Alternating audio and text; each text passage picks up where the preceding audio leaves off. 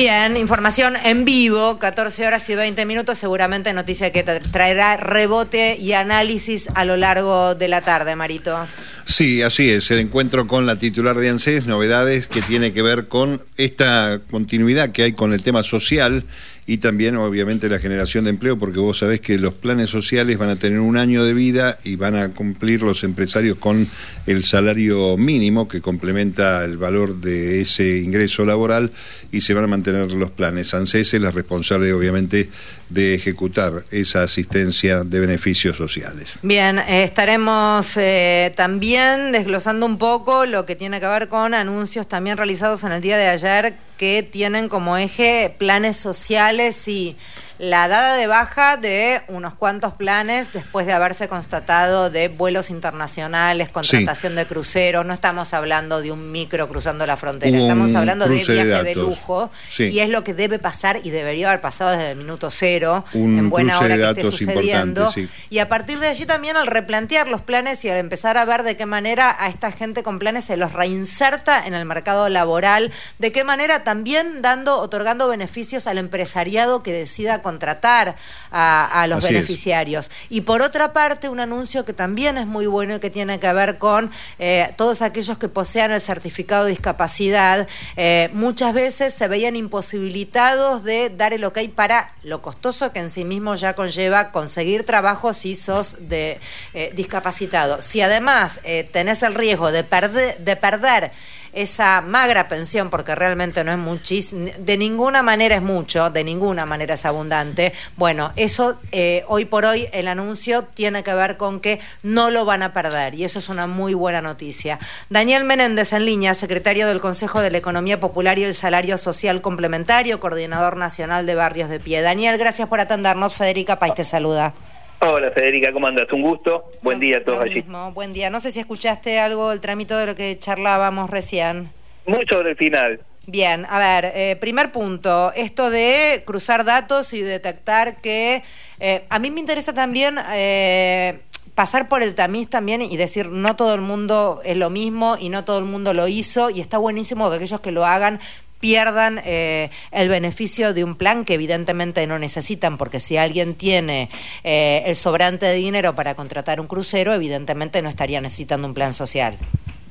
Sin duda, me parece primero que está claro que ha habido una intencionalidad confundiendo confundiendo números, ¿no? Y, universos de, de, cantidad de gente, ¿no? Es decir, hay una hay un planteo del fiscal Marijuán vinculado con 160 mil eh, beneficiarios del programa Potencial Trabajo que han viajado, eh, que una parte no tiene nada de malo, son muchos migrantes, muchos argentinos, argentinas que tienen su familia en países limítrofes eh, y que están en una situación de vulnerabilidad. El ir a Bolivia, Paraguay, en visitar a la familia no implica que uno vive una situación que, que requiere de eh, del acompañamiento del Estado. Ahora, por supuesto, dentro de ese número, que no son 160 mil, sino que son poquito más de mil, ha habido situaciones que no se condice con, con eh, la situación de vulnerabilidad eh, de poder viajar a, a otros destinos y ahí se tomó la decisión de suspender el cobro de la asistencia, el, la transferencia de ingresos que implica el potenciar trabajo pero también se presenta con una intencionalidad, por lo menos el informe que vi, bueno, digo... Eh, por eso, Daniel, yo hablaba de pasar, pasar por el tamiz, porque si no queda como que lo, que siempre se trata de instalar, viste, que se vive de arriba, que son todos chorros, que son todos planeros, y la verdad es que no es cierto. Y pero aparte, es, una cosa que se choca contra... Eh, eh, de, sin duda hay problemas, cualquier política masiva que implica casi un millón doscientas mil eh, trabajadores, trabajadoras, que se renueva eh, mensualmente, implica sin duda una eh, algún algún error, alguien que, que, que obviamente no lo merece, pero estamos hablando de mil sobre un millón doscientos mil, es casi el 0,1% eh, de ese universo. Y la mayoría es gente que necesita el auxilio del Estado, que requiere fortalecer ingresos para eh, para sostener eh, su actividad productiva. Eh, bueno, me parece que sin duda la forma en que se presentó y después cierta forma que también a veces la justicia actúa y que se reproduce en los medios, sobre todo en los grandes medios de comunicación, que construyen este sentido común eh, que bueno que tiene que ver con eh, cierta eh, bueno estigmatización y casi te diría situación xenófoba racista bien inhumana de, de bueno del desprecio a quien a quien requiere el auxilio del Estado que es que explica muchas veces bueno la emergencia de los Miley no porque después uno encuentra esa ese bombardeo de de noticias a través de los grandes medios de comunicación y, y después nos sorprendemos que eh, se agiganten propuestas que son misógenas, racistas, delirantes, ¿no? Me parece que, que bueno, que ese camino no nos conduce a ningún lado y que debiera, eh, bueno, tener una, una mirada respecto de la, de la fake news, del uso de las noticias en campaña que son más que una picardía porque meten en la sociedad ideas que son muy nocivas, ¿no? ¿Cómo te va, Daniel? Mario Giorgi soy. ¿Cómo andás?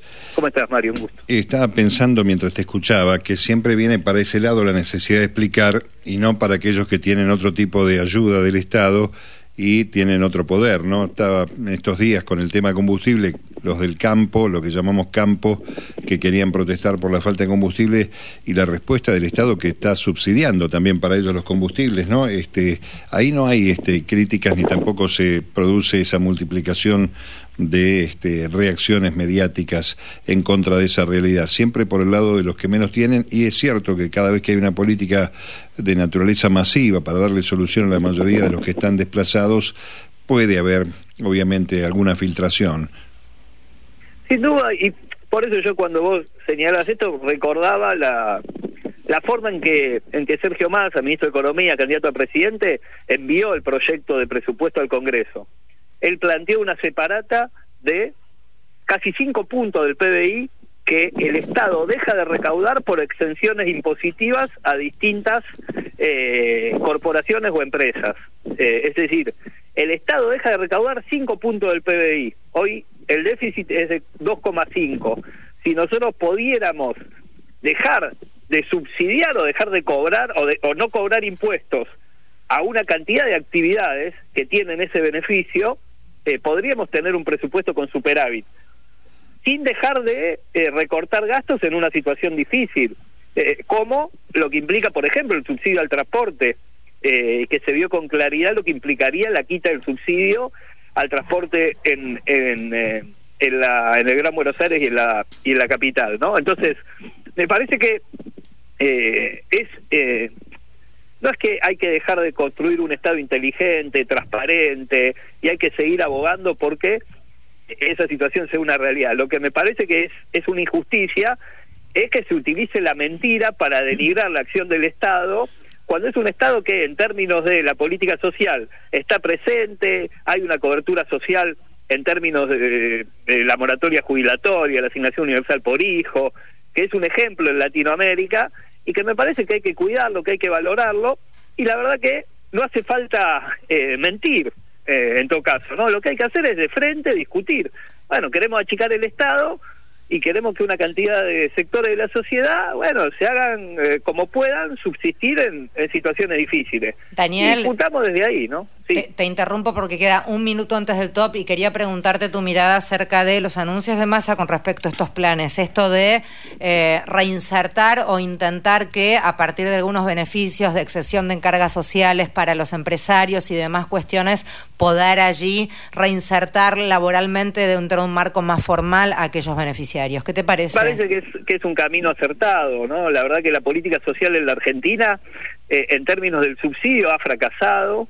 Eh, me parece que hay que tener y construir una política social con un sesgo mucho más productivo, con eje en el trabajo, es lo que nos reclama la sociedad eh, respecto de empujar al proceso de exclusión en el mercado de trabajo que hoy vivimos, que el Estado pueda hacer facilitando con herramientas que que posibiliten mejorar el acceso al, al empleo y que pase la órbita de desarrollo social a la órbita del Ministerio de Trabajo, contando con herramientas que ayuden a generar un mayor acceso al empleo, me parece que es un camino enormemente acertado. Hay que dar una vuelta de página al subsidio y a la asistencia, en, por lo menos en una parte y en un sector de la sociedad, que desde el Ministerio de Trabajo es un lugar mucho más idóneo para tener un impacto eh, mucho más eh, efectivo a la hora de mejorar el acceso al trabajo de millones de argentinos y argentinas. Gracias, Daniel, por hablar con nosotros. Un gusto.